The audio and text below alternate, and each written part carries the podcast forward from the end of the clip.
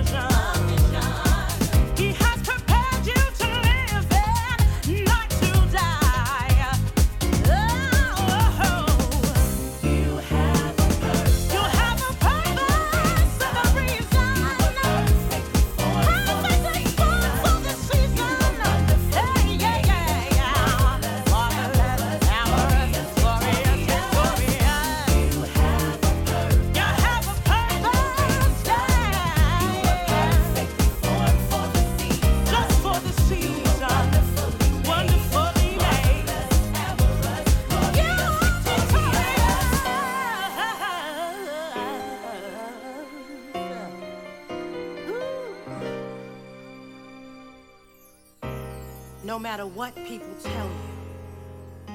Remember, you were made in God's perfect image. He created you with a purpose. Live your life to the fullest. Never let anyone dictate to you that you're worth nothing. You are somebody. Always know that you have a purpose. You are marvelous. You are special. You are worthy.